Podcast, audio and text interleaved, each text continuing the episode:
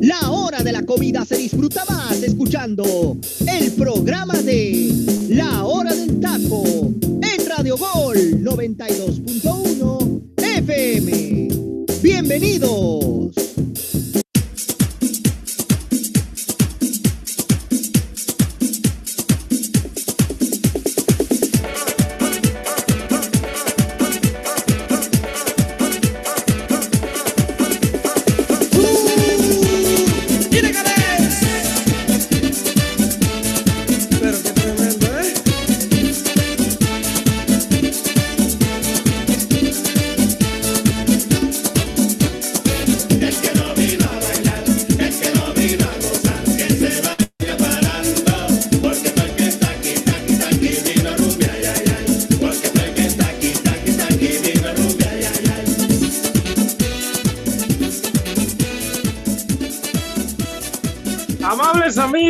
Aficionados de la hora del taco, ¿cómo están? Muy buenas tardes. Primero que nada, viva México, viva México y viva México porque de verdad que tenemos la fortuna y tenemos la bendición de vivir en uno de los países más bonitos, más lindos, más humildes, más generosos, más empáticos y con una gastronomía envidiable, envidiable. Ya quisiera cualquier país del mundo tener la gastronomía que tenemos en México. España ya quisiera tener unas tostaditas, los Estados Unidos ya quisieran tener chalupitas, eh, Francia ya quisiera tener unos pambacitos de esos que le encantan a mi querido José Ramón. Y aunque ustedes no nos pueden ver, pero realmente cada quien viene vestido a la mexicana, ¿no? Cada quien trae algo en este momento mexicano. Vamos a subirles una foto para que todos la vean el día de hoy por la tarde en las páginas oficiales del lado del taco para, la, para que la puedan seguir y para que estén al pendiente de todo lo que nosotros estamos haciendo prácticamente por amor, por amor a este trabajo. De verdad que me da muchísimo gusto. la bonito en estas fiestas patrias. Es momento de unión, es momento de felicidad y es momento, perdonen por la expresión, pero de tragar como verdaderos animales como verdaderos animales, porque vaya que tenemos gastronomía. Mi querido teacher, viva México, viva el AME para usted, viva la familia, viva México, mi querido teacher, ¿cómo está? Buenas tardes. ¿Qué tal, mi estimado eh, Saguito, eh, la mexicana? Primeramente que nada, viva México, la verdad, disfrute mucho de esta fecha tan significativa, un día más, un festejo más de la independencia de, nuestro, de nuestra patria querida, de nuestro México adorado. Por ahí dice mucha gente, yo por qué no nací en otra parte y no en México, la verdad, honestamente hay que agradecerle la vida que hayamos nacido en este país. Sí, que los políticos no se lo han podido acabar, es un país rico, rico en muchísimas cosas, pero somos ricos en que somos una nación que no nos rendimos ante nada. Eso es lo que me encanta de mi México querido, una nación que no se rinde ante nada y que siempre busca por lo menos el lado amable. Díganme qué otra patria se ríe de la muerte, por ejemplo. O sea, es algo que, es algo que yo, por ejemplo, si te vas a Europa, si te vas a Asia y les preguntas, oye, ¿cómo es que el mexicano se ríe de, la propia muerte? No, no les entra en la cabeza ese tipo de situaciones y nosotros, hasta calaveritas, eh, la calaverita poética, este, los altares de muertos, que es típico de, de, nuestro país, de nuestro, de nuestro folclore. Y tú lo acabas de decir, la gastronomía, y ya entrando en materia, ¿Quién tiene una liga de fútbol como la nuestra, donde se premia la mediocridad y donde se tiene que, y se tiene que abolir el descenso para que unas muertas chivas puedan entrar?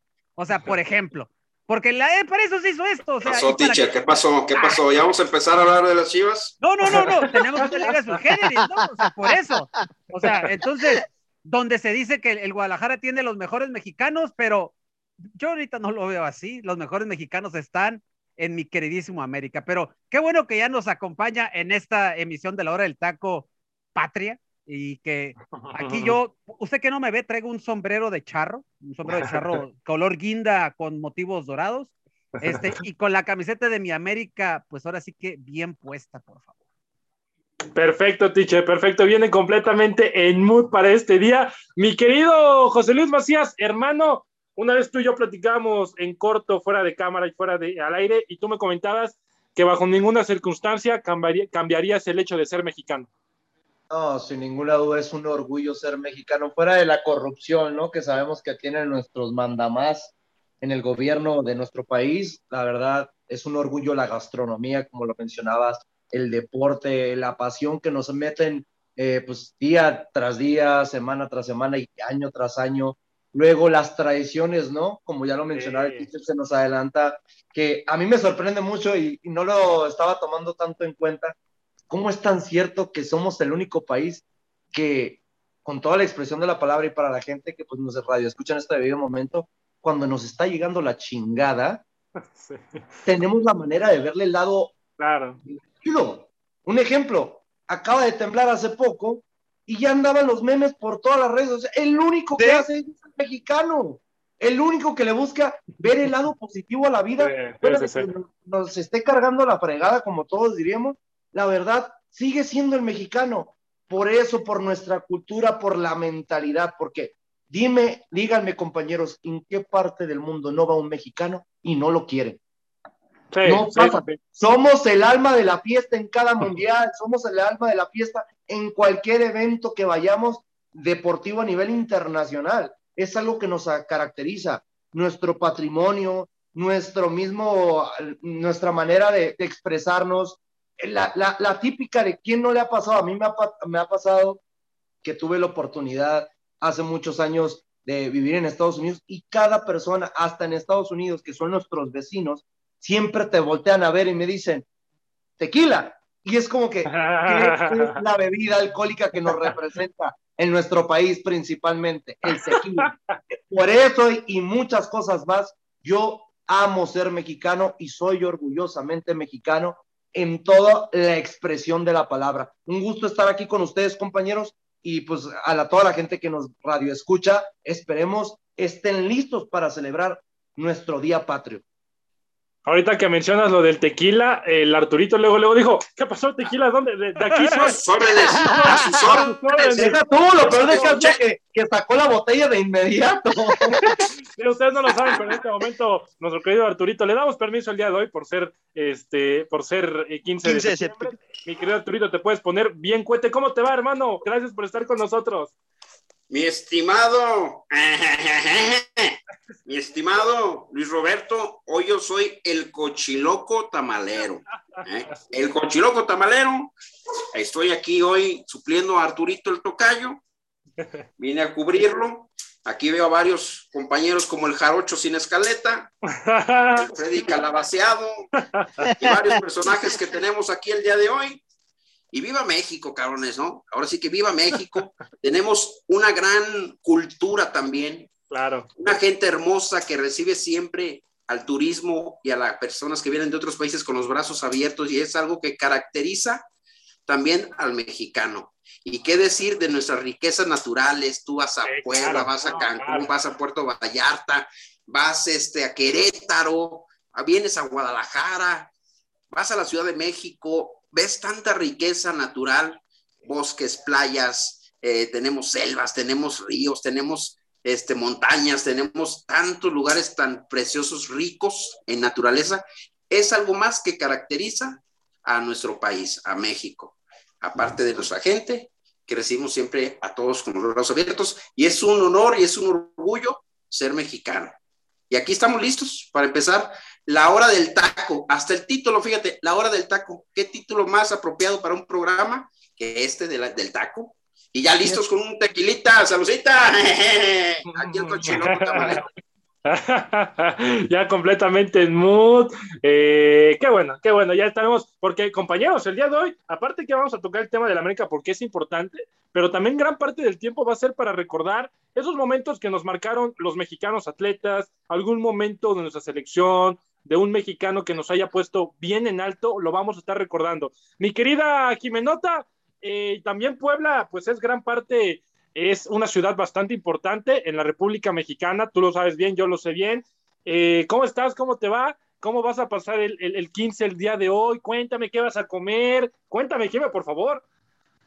Hola a todos, estoy muy emocionada porque todos, todos de verdad estamos bien mexicanos, siempre lo somos, ya lo decía el tocayo, el programa es mexicano, el nombre es mexicano y hablando del estado de Puebla, tenemos chalupas, semitas, ¿qué más? Mole poblano, chiles en nogada, la taladera, Y, otros estados también, Monterrey, o sea, creo que México es riquísimo en muchísimas cosas, estoy orgullosa de ser mexicana y pues muy contenta. Y hoy lo vamos a festejar con un buen pozole, pero también con unas chalupas y con unas pelonas poblanas, ¿cómo ves? Todo eso me voy a comer. Ah, que es una, y para los que no me ven, estoy con las trenzas, como no podía faltar para todas las mujeres, trenzas mexicanas. Las niñas de la Liga MX Femenil también las portan de vez en cuando en los partidos, entonces muy orgullosa también de este peinado y de la vestimenta, pues que es tradicional, ¿eh? No es un disfraz, es una vestimenta, es un traje típico y pues aquí andamos. Perfecto, mi Jimé, perfecto. Roberto, se me olvidó decir a mí que, que, en vez de bigote me vendieron un gusano quemador. Mira qué feo se me ve. Ese bigote que me, que me rentaron. No, no, no, se te ve bien, se te ve bien, Arturito. Estás completamente. Parece que te reventó el boiler, pero nomás en el bigote. sí, que, que, que, ahorita lo estoy viendo. ¿Qué, qué traes, qué traes en, en, en, la boca, mi querido Arturito? ¿Qué es eso? ¿Una, ¿Un ratón o qué? Está muy peludo. No, parece un ratón, ¿verdad? Parece una ardilla. Esto no manches, mira nomás. ahorita, que hablamos, ahorita, que hablamos de, ahorita que hablamos de la comida, nuestro querido Jarocho, que el día de hoy viene personificado. Híjole, yo ayer mencioné que tiene un rotoplas por estómago, porque este hombre come, pero como si todos los días fueran 15 de septiembre, ¿eh? Como pelón de hospicio. No, de veras. De hecho, su mamá ya nos dijo, oigan, que ayúdenme porque ya no puedo yo con Joserra. Ya no puedo, de verdad, sacaba toda la alacena en un día. nada más, Saguito, nada más para que sepa la gente, en una sentada, en un desayuno se come hasta ocho huevos. Así sí, sí, sí, sí, eso ya en, mi pueblo se conoce como ser una bestia. Mi querido José Ramón. en, mi pueblo, en mi pueblo se le dice, es una mentada de madre, hermano. en, mi pueblo dice, en mi pueblo dice, eso, es querernos odiar, cabrón. Sí, sí, sí, mi querido José Ramón, si hubiera un concurso en este momento de la mejor vestimenta, creo que tú te la llevarías y por mucho, ¿eh? ¿Cómo estás, amigo? Hola, hola, ¿cómo están? Un placer, un placer estar aquí con ustedes en esta tardecita. ¡Viva México, amigos míos! Y es que es maravilloso. Todo el tiempo José Ramón vive en 15 de septiembre. Eh, hay que comer pambacitos todo el tiempo, hay que comer garnachita, hay que darle con todo y extraordinario. Feliz de ser mexicano y, y bueno, pues ya, ya ustedes lo dijeron todo acerca del país, un país muy rico en absolutamente todo. México tiene absolutamente todo para ser un país de primer mundo. Desgraciadamente, nuestros gobernantes eh, han dicho que no, pero bueno, es un orgullo, es un orgullo ser mexicano y irle a las Águilas de la América también, estar en la cima también y a disfrutar, a disfrutar, muchachos, de, de lo que va a pasar en la nochecita y a comer, a comer eh, muchísimo. Coman mucho, por favor. Y sí, sí, soy de buen comer, muchachos. Así que el día que me inviten a cenar, chequen muy bien sus bolsillos, por favor, porque puede ser lamentable, ¿eh? mi querido, mi querido Freddy, eh, ¿cuántas, ¿cuántas frías te vas a echar hoy, amigo? Hola, ¿qué tal, Luis Roberto? Muy buen día a todos, primero que nada. Eh, pues mira, hermano, yo, yo en lo particular no, no tomo, pero sí voy a estar comiendo, no a nivel de José Ramón, creo que nadie de aquí podemos superar a José Ramón, porque José Ra está en festividades todo el tiempo. Ahorita está en el 15 de septiembre, pasando el 15 de septiembre va a estar en el día de Halloween, aunque ni lo festeja, pero ahí va a estar, ¿no? De ahí al Día de Muertos, luego Navidad, luego Año Nuevo, luego Día de Reyes, luego guapo, luego sabe qué, sí, el pretexto, el, el punto es que, que, tiene que tragar, ¿no? Entonces, esa es la cuestión. Y pues bueno, muy contento, como bien ya lo puntualizaban mis compañeros, hoy es un día especial para todo México, es un orgullo ser mexicano por todo lo que representa, ¿no? Como tal, en cuanto a riqueza cultural, riqueza también en términos eh, musicales, gastronómicos, o sea, tenemos una gran variedad de, de cosas con las cuales nos podemos sentir sumamente orgullosos de ser mexicanos. Y bueno, pues a darle porque hay mucho de qué platicar el día de hoy aquí en este programa. Y pues por ahí también, ¿no? Ver con la gente, digo, porque todos sabemos que es 15 de septiembre, todos sabemos que se festeja. Y obviamente, pues todos sabemos cuándo se dio este evento de la independencia de México, pero pues en sí la suma de años, cuánto ya eh, ha pasado, ¿no? Exactamente. ¿Cuántos años se cumplen el día de hoy, 15 de septiembre de 2021, de aquel acontecimiento? Ahí nomás se las dejo. Perfecto, sí, sí, ya lo, como bien lo mencionas, mi querido Freddy, vamos a también a estar dando algunos datos históricos. El teacher nos, va, nos va a apoyar después de la pausa, porque ya saben que en el taco hablamos de música, hablamos de fútbol y en esta ocasión vamos a dar datos históricos también. Empezando ya y entrando rápidamente en materia, es que el día de hoy el cuadro del América va a enfrentarse contra el equipo del Philadelphia Union, un partido que puede resultar en el papel un tanto complicado para el cuadro del América. En lo particular, yo creo que el América va a terminar eh, saliendo avante de esta, de esta eliminatoria. Pero voy a preguntarle rápidamente, pues a los americanistas de la mesa, empiezo contigo, mi querido José Luis Macías, eh, América contra Filadelfia, ¿el AME va a pasar a la final? Sin ninguna duda, y te lo puedo asegurar porque pues, el América fue inteligente a mitad de semana, eh, sabiendo que pues, regresaban sus futbolistas de la fecha FIFA y lo que ocupaba era asegurarlos para este partido tan importante en las semifinales de la CONCACAF Liga de Campeones. Por algo, el fin de semana utiliza un cuadro totalmente alternativo, usando la base de la banca para conseguir el triunfo contra el equipo de Mazatlán, el local en el Estadio Azteca. Aquí es cuando vamos a ver realmente algo que me tengo de incertidumbre principalmente, es que estas Águilas del América que vimos el sábado en el Azteca contra el equipo de Mazatlán jugaron muy bien para hacer la banca. A mí lo que me sorprende es, si la banca te juega bien, el equipo titular te tiene que jugar mejor, y te tiene que gustar golear y ganar. Es el problema, que me espero el día de hoy, sin ninguna duda, ver un América que proponga, que ataque, que tenga compresión al equipo de los Estados Unidos, que es, es el equipo necesitado para conseguir el triunfo. Así que va a haber muchos espacios y es cuando el América tiene que aprovechar con grandes futbolistas de gran velocidad, como Roger Martínez, Sebastián Córdoba, el mismo Salvador Reyes, Mauro Laines, entre otros muchos nombres, la verdad tienen que aprovechar esas pequeñas ventajas que les va a brindar el partido. Así que yo te digo, asegurándote que el América se va a encontrar en la final, ya sea con Cruz Azul o con el mismo Monterrey. Mi querido, mi querido teacher, ¿puede de alguna manera el día de hoy tener una sorpresa el América? ¿Se puede llevar una sorpresa o realmente usted lo ve muy complicado de que el Filadelfia pueda echar al América? La sorpresa sería si Filadelfia sale a proponer, que es lo que yo pienso, a proponer el partido desde el arranque y que se echen encima del América. Eso será lo sorpresivo. Aquí la situación es que depende mucho de los primeros 20 minutos. en los primeros 20 minutos Filadelfia te mete un gol e empieza a meterte en predicamentos la situación. Pero si el América hace una presión alta, que fue lo que hizo en contra de Mazatlán, si este América, así como llegaba y así presionaba al Morela Morado, y después se replegaba y después salía a jugar de manera, eh, de manera de tocando el balón y con un Fidalgo que sacaba el equipo y que te proponía hacia enfrente, este América no tiene por qué sufrir hoy en Filadelfia.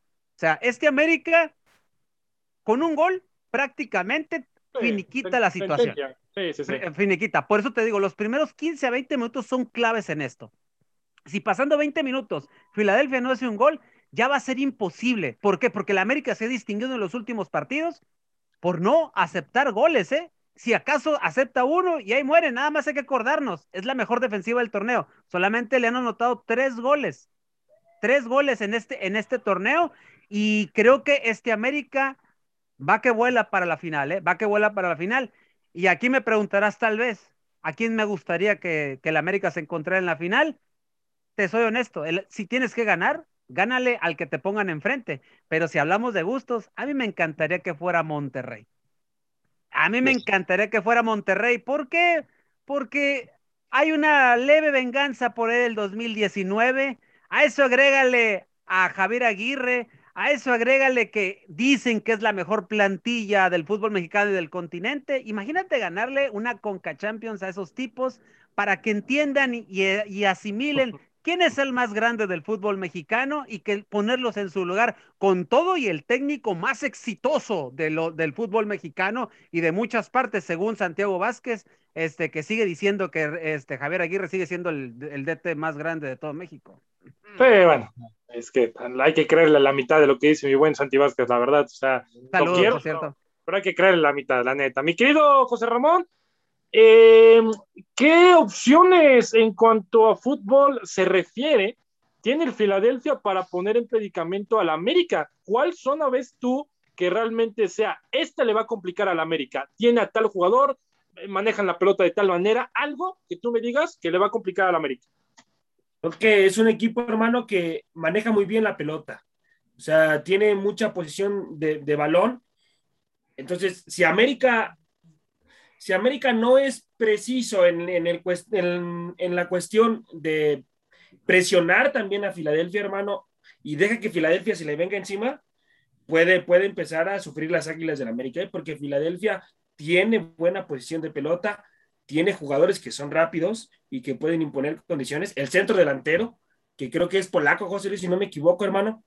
Eh, así es, es polaco. Eh, puede, puede imponer condiciones, es un centro delantero que es corpulento, que sabe, sabe en, en la situación de, de, la delantera, sabe anotar goles, es un buen centro delantero, entonces América tiene que estar atento y, y sobre todo marcando bien, marcando bien en defensa y haciéndolo bien en ambas líneas, hermano. No solamente en defensa, en portería también, en la contención también, tienen que estar atentos. Porque si no están atentos desde el principio, América puede empezar a sufrir y sobre todo que no se confíen, que no se confíen las Águilas de la América porque no va a ser un flané. Me parece que a Filadelfia se le va a ir encima los primeros 20, 25 minutos a las Águilas de la América. ¿eh?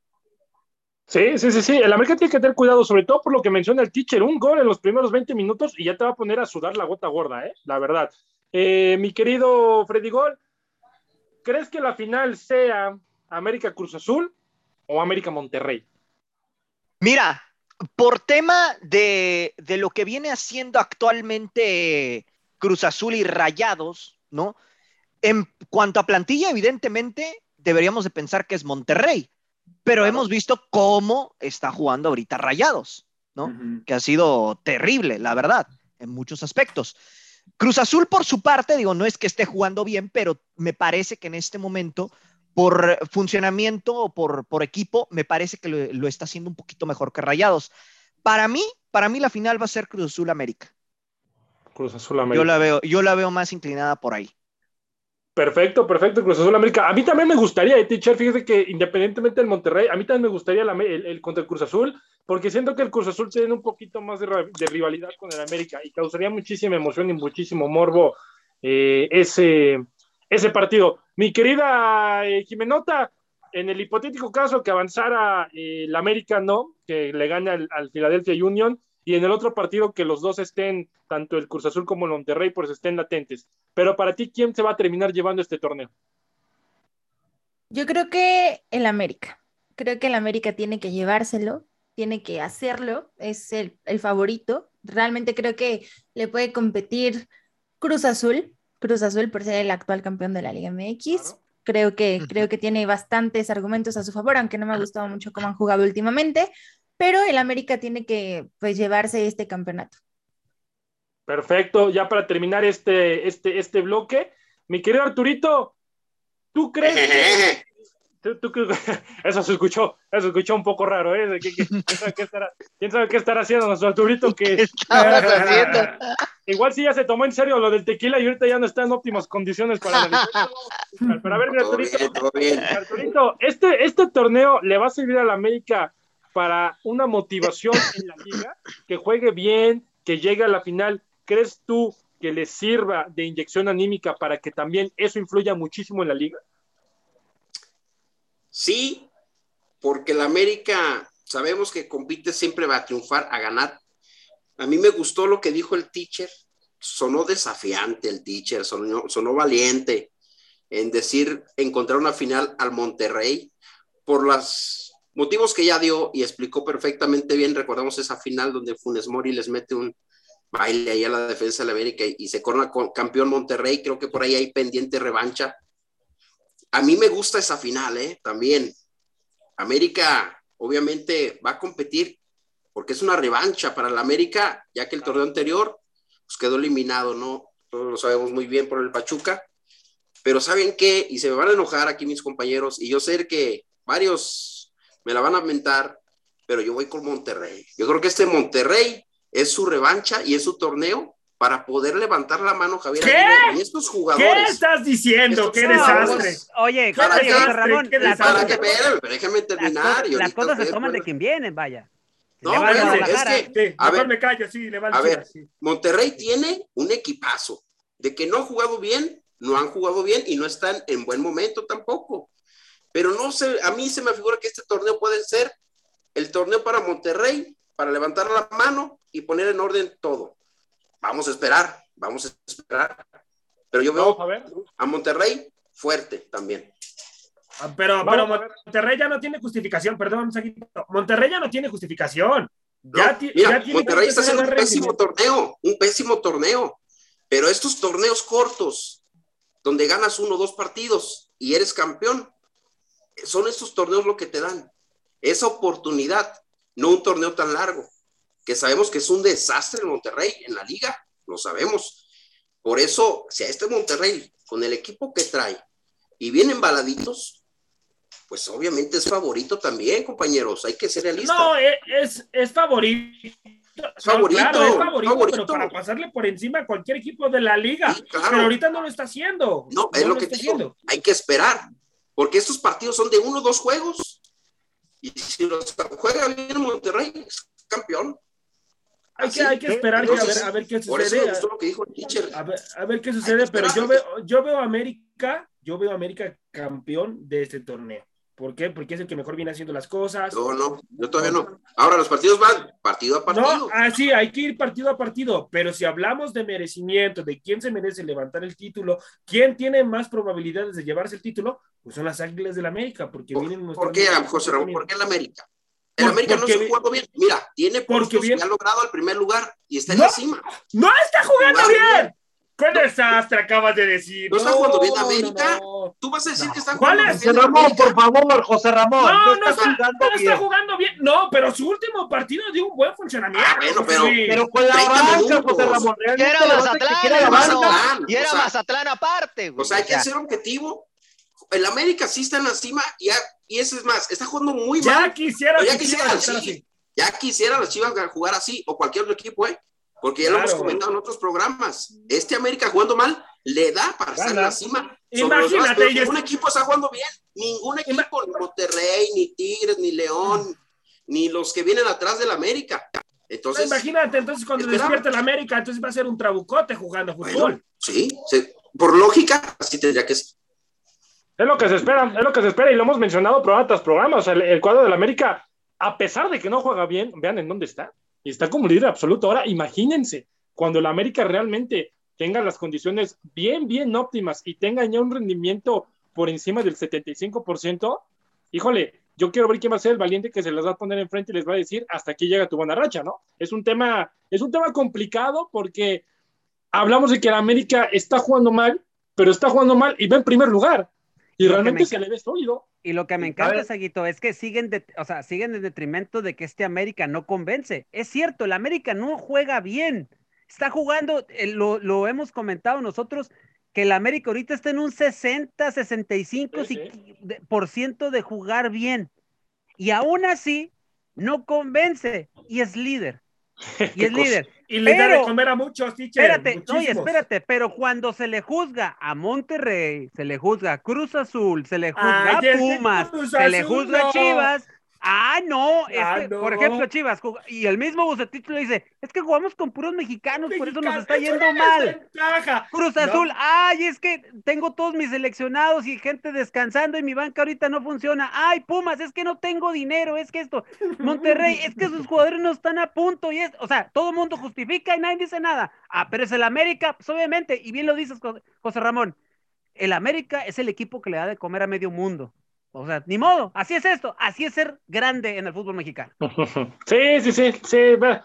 Es, un tema, es un tema muy curioso porque un equipo que no juega bien va en primer lugar. Ahora, si estaría horrible que jugara bien y que fuera en último, o que estuviera en zona de, en zona de, de, descalificación para no poder siquiera al repechaje, ¿no? Es una paradoja bien complicada. Ya para terminar este bloque y que el teacher nos mande rola, rápidamente quiero tocar el tema de lo que sucedió el fin de semana eh, con el VAR, solamente pues eh, para hacer hincapié con lo, que, con lo que vimos, decisiones otra vez lamentables, decisiones que realmente pues dejan muchísimo que desear en el, en el, en el arbitraje mexicano, el VAR no está funcionando como tiene que funcionar, y ahí pues entre los culpables todo el mundo se echa la bolita. Pero en fin, pero en fin, vámonos a rola porque después de la rola vamos a empezar ya con la última parte del programa con esta parte mexicana, ¿no? Atletas, deportes, platillos mexicanos de, de, las ciudades, porque aquí tenemos de todo. Entonces, teacher, vámonos a rola y regresamos con más aquí en su programa, La Hora del Taco.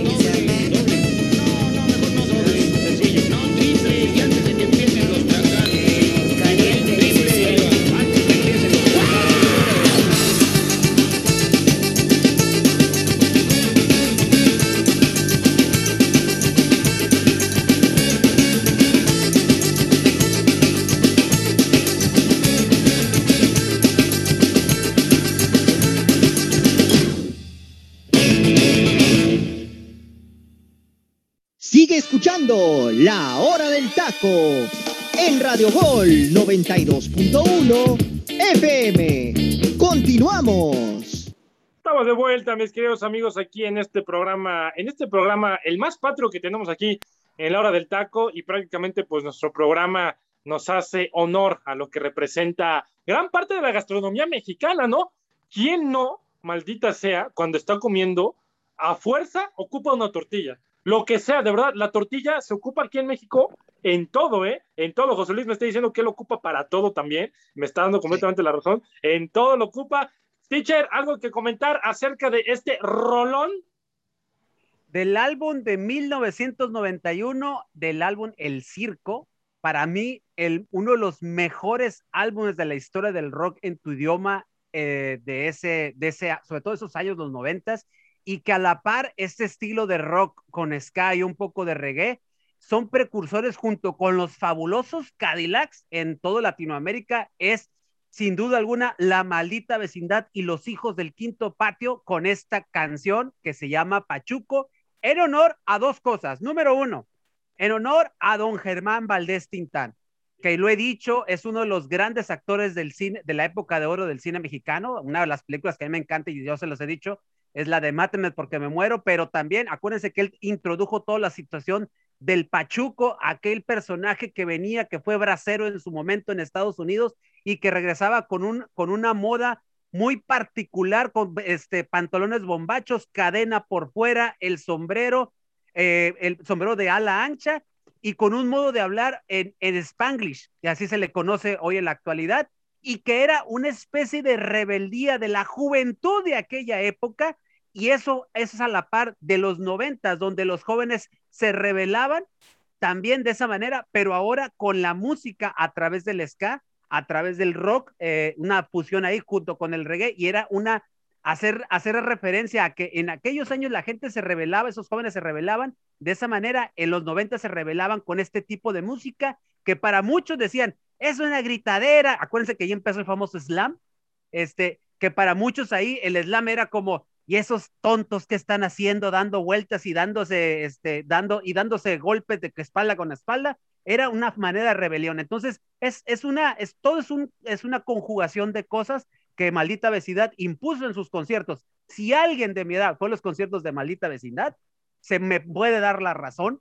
porque la verdad era, era, era ver cómo en los ruedos, sobre todo de los, de los, este, de los escenarios, se levantaba el polvo y era porque la gente bailaba slam y repito, una forma de rebeldía de la juventud de aquellos etapa de los noventas, donde pues, en ese momento era mi etapa joven de, la, de, de preparatoria.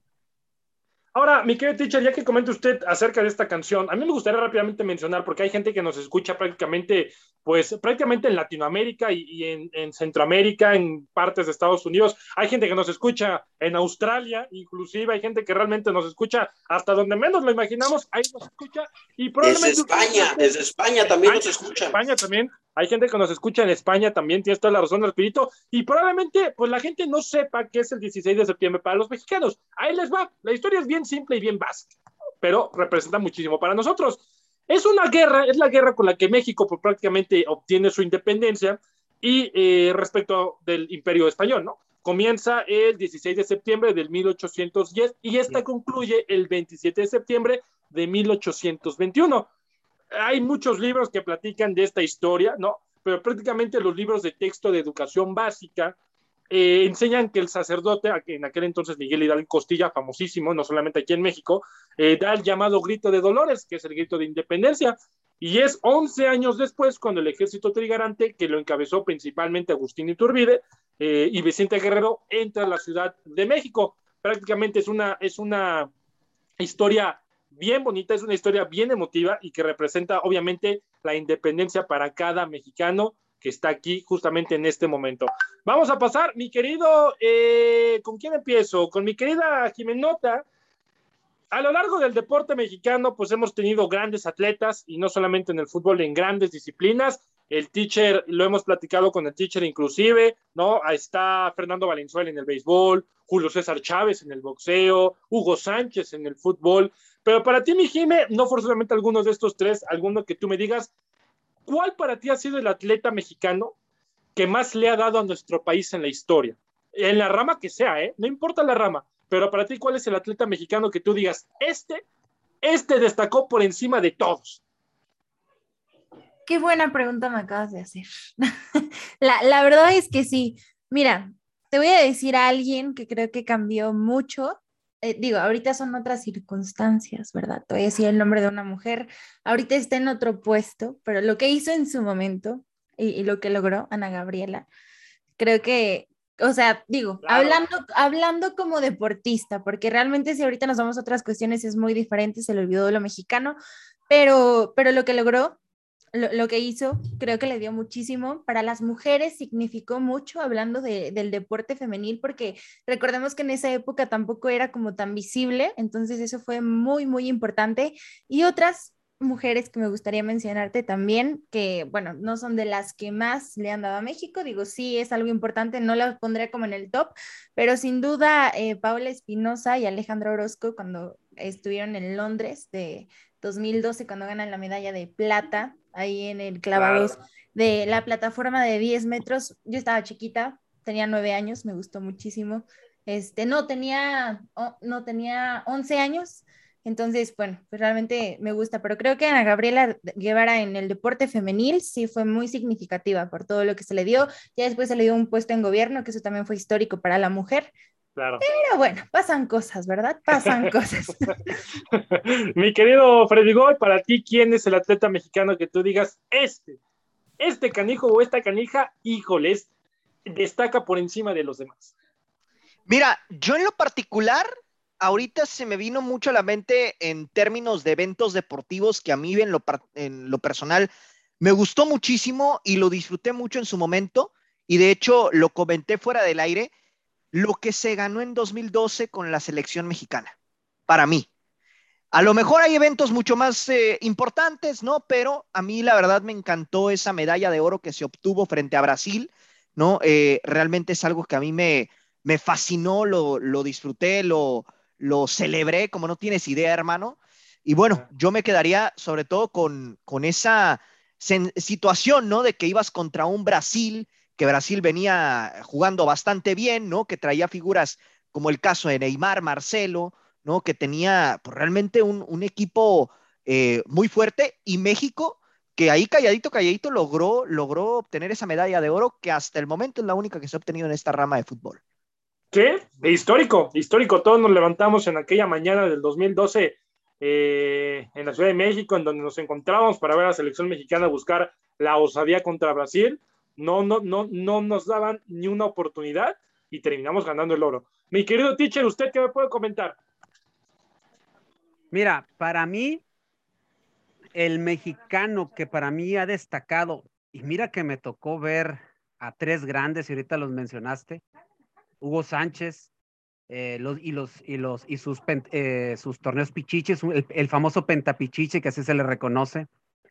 A un Fernando Valenzuela que uno de los momentos más inolvidables que yo tengo de él es cuando en un juego de estrellas poncha a seis, eh, a seis bateadores de manera consecutiva, un récord de, histórico en juegos de estrellas. Nada más, mira, nada más para decirte, ¿no? Don Mattingly, Carl Ripken Jr., Lou Whitaker, Jesse Barfield, Teodoro Higuera y Kirby Pocket. La mayoría del Salón de la Fama de las grandes ligas, ¿eh? Exactamente, y a los seis los ponchó el toro.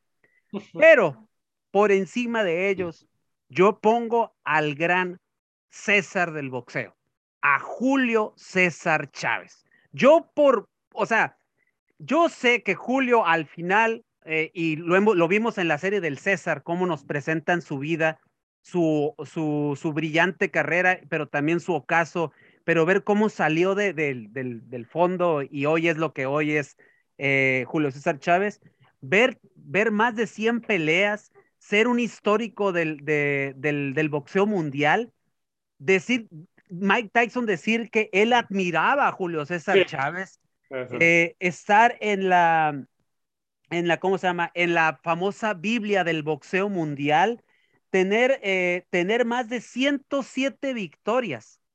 107 victorias. 86 por knockout. O sea, nada más échale pluma a eso. Un dotado, un dotado, que él mismo lo ha dicho. Yo subía peleas y él lo ha dicho, drogado, alcoholizado y aún así ganaba. Y hay veces que él decía, yo no entrené lo suficiente y aún así me partía la madre y ganaba las peleas.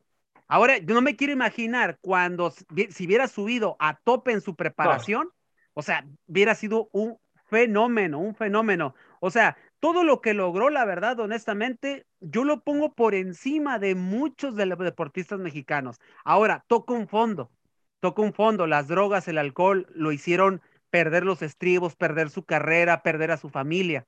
Pero también nos demostró que como mexicano se puede salir del fango y puedes volver a renacer como el ave fénix. Y el caso más grande es él. O sea, él se recuperó, ya lleva más de 15, 16 años sin, sin tomar gota de alcohol, está siempre en recuperación, está en grupos de autoayuda, tiene sus casas este, para gente que tiene este tipo de adicciones. Es un gran comentarista de box, muy a su estilo, muy, muy popular, muy dicharachero, muy groserón, si tú quieres, pero no deja de ser un gran deportista y un ejemplo, no nada más para, los, para la gente que nos gusta el deporte, sino para la gente que pasó por una situación de adicciones y que veas que una persona que, que puede ser lo más grande en el deporte mexicano, también pudo ver si eh, fue el más miserable debido a, lo que repito, a las adicciones. Y que eso nos demuestra a nosotros como mexicanos que a pesar de las vicisitudes también podemos salir del fango y podemos, eh, con esfuerzo y dedicación, ser otra vez los mejores en lo que nos dediquemos. Por eso a mí,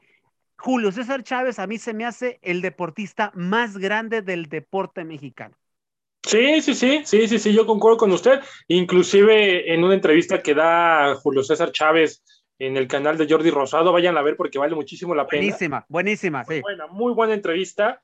Y está siempre la comparación entre el Canelo y Julio César Chávez.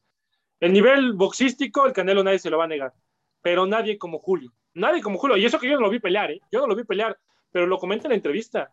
Al Canelo Álvarez, a muchos no les agrada el Canelo. No, que este vato es muy mamón, es que es muy crecido y demás. Además, eran otros tiempos en el boxeo. Sí, sí, sí. Y Julio César Chávez lo menciona. Yo le caía bien a los ricos, a los más ricos, a los pobres, a los más pobres y a los de clase media. No, es que hay una gran diferencia, hermano, y siempre es lo que ha caracterizado a Julio César Chávez, ser uno de los mejores boxeadores en la historia del deporte. En la historia. a, él no le, a él no le ponían costales, a él le ponían guerreros, cabrón. Eso. Lo mejor que había. Lo mejor. No le ponían costales en la pelea de acá. Creo que la única pelea que realmente, que pudiéramos decir del Canelo, que le pusieron un rival, un verdadero rival, es la que perdió contra Mayweather Jr. Sí, sí, sí, sí, sí, sí, sí, sí, completamente de acuerdo. También con la de Golovkin, para mí la de Golovkin fue un robo monumental, pero te digo, ya también estaremos hablando ya más adelante de eso. Y hay, y hay, un, hay un detalle, cuando Floyd eh, lo entrevista la, este, la cadena en la cual en ese momento Julio César Chávez estaba transmitiendo. Acuérdense, Floyd, no sé si lo vieron, Floyd está por un lado de Julio y dice, y lo están entrevistando, y dice, espérense, no me entrevisten a mí, entrevisten al verdadero ídolo del boxeo mundial y aquí lo tengo al lado. y cuando hace eso, o sea, Julio también se queda así como que, ah, y, y, recordar que el tío, el tío de Floyd, eh, ah, la mamba, la mamba, la mamba Mayweather, este, perdió dos veces con Julio. Y una de ellas una de ellas, la mamá Roger Mayweather, era el, llegó a ser el verdugo de los mexicanos. Y Julio dijo, échenmelo. Y le puso, yo vi esa pelea, le puso una de Dios Padre, que en, el round 7 u 8, no recuerdo, Julio se pone enfrente de él y le dice, rápido, sal. Y Mayweather está, está agotado por los golpes eh, en la zona hepática que daba Julio, esos ganchos quedaban bien certeros. Y Mayweather con cara dice, no, ya no puedo más. Y es donde Julio se toma las partes bajas y dice, yo tengo más que tú. O sea, no, o sea, la verdad, a mí, o sea, honestamente, yo soy un fan de Julio César Chávez por las cosas que ya comenté anteriormente. Sí, sí, sí, es un, es un genio, es un, es un dios, es un ídolo mexicano. Eh, mi querido, ahorita paso contigo, José Luis, mi querido José Ra, para ti, ¿qué show con esta pregunta? Para ti, ¿quién es uno de los mejores atletas mexicanos que hemos tenido? Eh, para mí, yo voy con Paola Longoria, hermano. Paola Longoria. Paola Longoria, una de las mejores raquetbolistas que ha a nivel mundial, hermano. Lo, lo ganó absolutamente todo, en Perú, eh, una, una, de sus mejores actuaciones.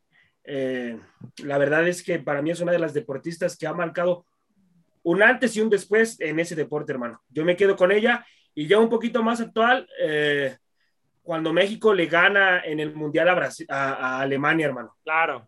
Ese fue un momento que también importantísimo para México.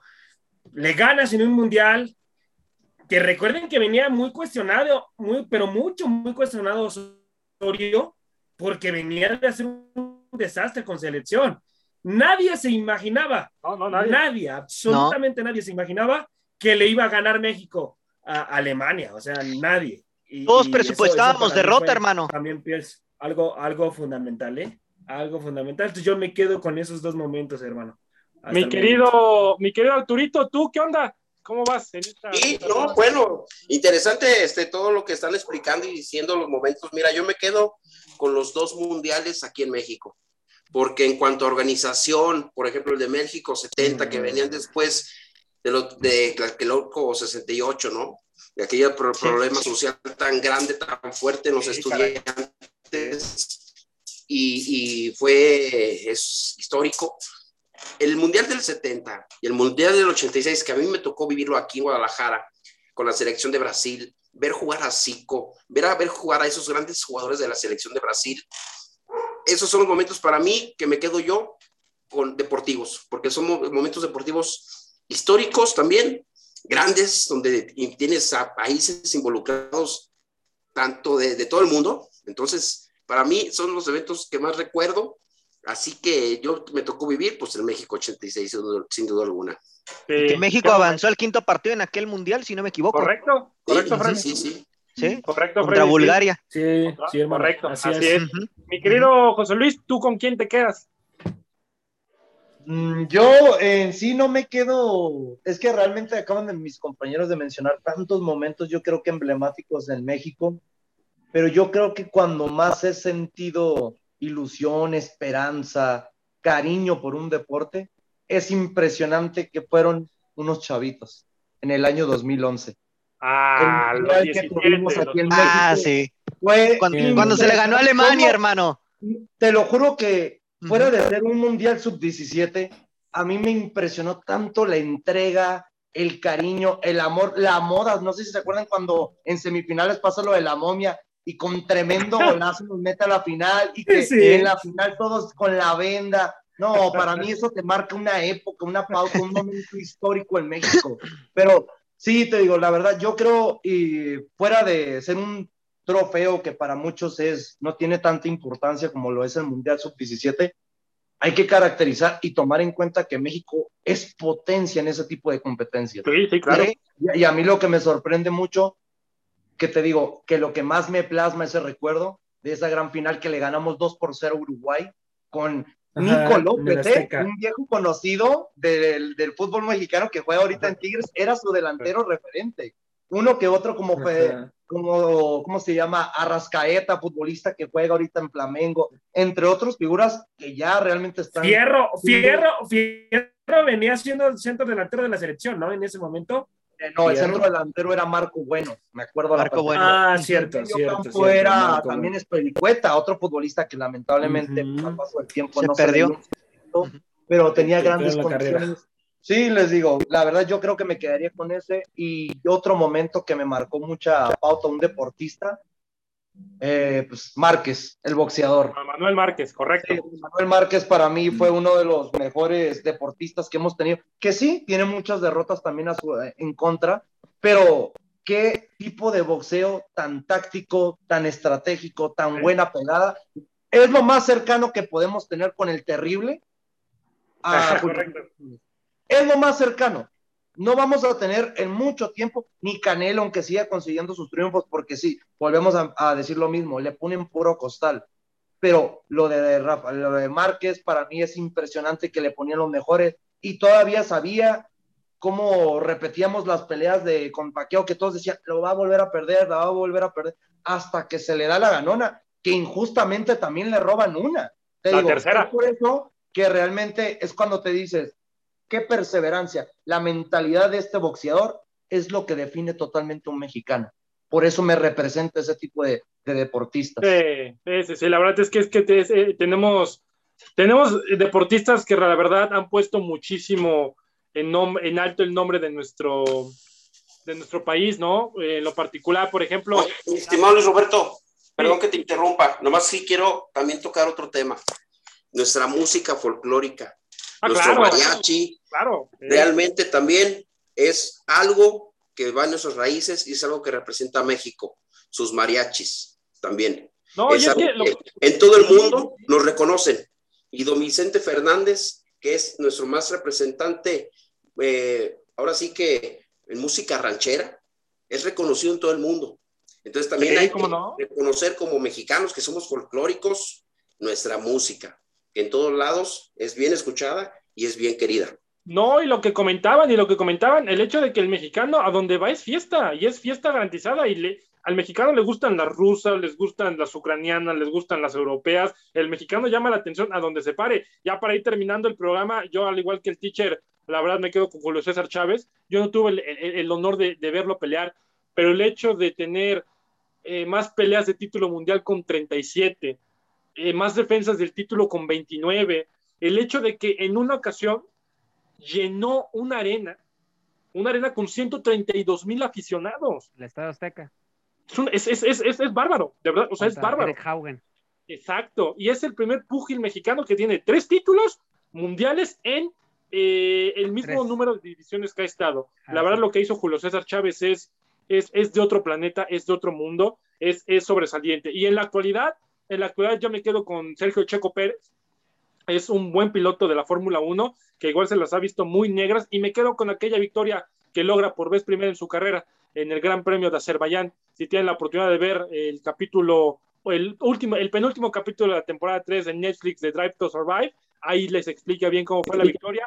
Un, un, Checo Pérez llorando con la bandera mexicana, llorando en el himno y que a mí la verdad me pone la piel chinita. Pero bueno, lamentablemente hemos llegado al final. Caray, nos podíamos aventar tres horas más platicando de lo que sucede aquí en México, pero no nos da tiempo. Pásesela muy bonito en estas épocas quizás un tanto complicadas, pero es momento de tener esperanza, de pasarla bonito con la familia, de comer y por supuesto también de echarnos nuestros buenos tragos. A nombre de mi querido Arturito, el, el cochiloco, a mi buen Freddy Gol, a mi buena eh, Jimenota, mi buen teacher Delfino, el jarocho sin escaleta José Ramón, el papá de Ciplo Patrio y su servilleta Luis Roberto González. Me dio muchísimo gusto estar con ustedes. Si Dios nos presta vida, nos estamos viendo mañana. Pases en la bonito, pases en la bien y de todo corazón, abrazo de gol y abrazo mexicano. ¡Vámonos, teacher!